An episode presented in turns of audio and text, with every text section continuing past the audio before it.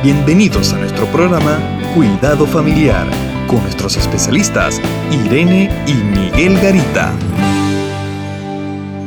En las Sagradas Escrituras varias oportunidades se hablan de puertas y en Hechos capítulo 3 versículo 2 dice que era traído un hombre cojo de nacimiento a quien ponían cada día la puerta del templo que se llamaba la hermosa para que pidiese limosna de los que entraban en el templo. Era la hora novena, cuando era la hora de la oración. Pedro y Juan subían a esa hora y ahí ponían a este cojo que estaba pidiendo limona. Cuando los mira a ellos, pide limona, que era lo que estaba acostumbrado a hacer. Es un pasaje hermoso porque nos muestra una puerta y a veces en nuestras familias hay puertas también. Bueno, hay personas que están siempre mirando desde la puerta de su condición.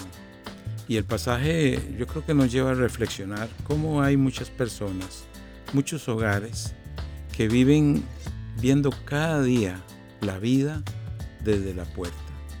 ¿Y qué significa eso?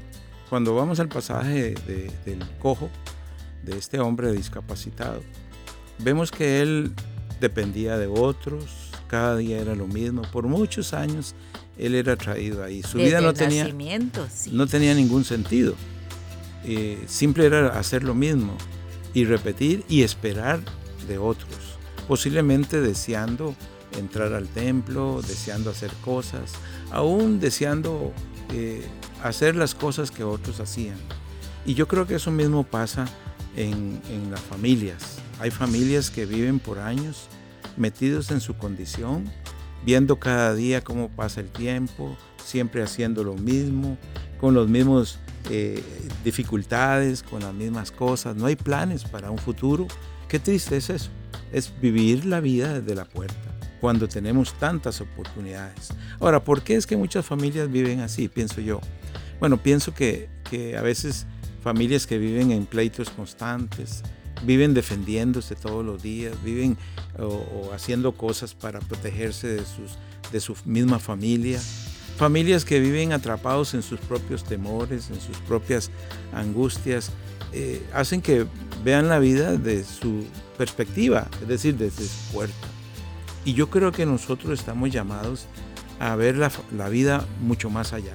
Tenemos un Dios que nos ayudará, tenemos un Dios que puede darnos la fuerza para cambiar las cosas.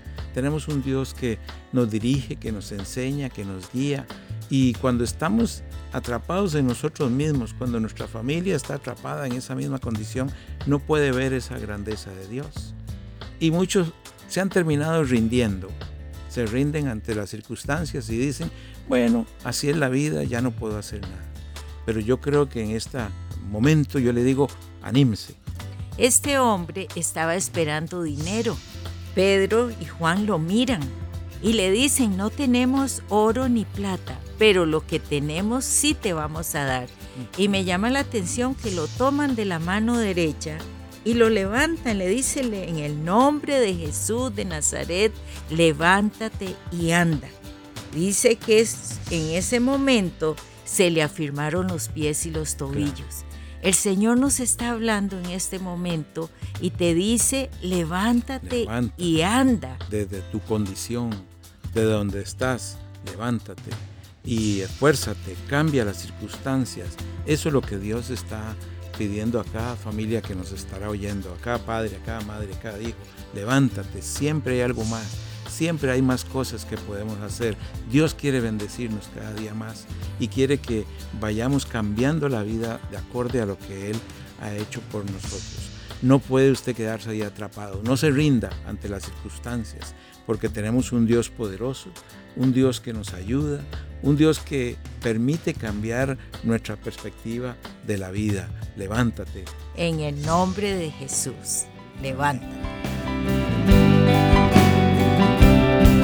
Contáctanos a www.mesoamericaregion.org, sección Cuidado Familiar.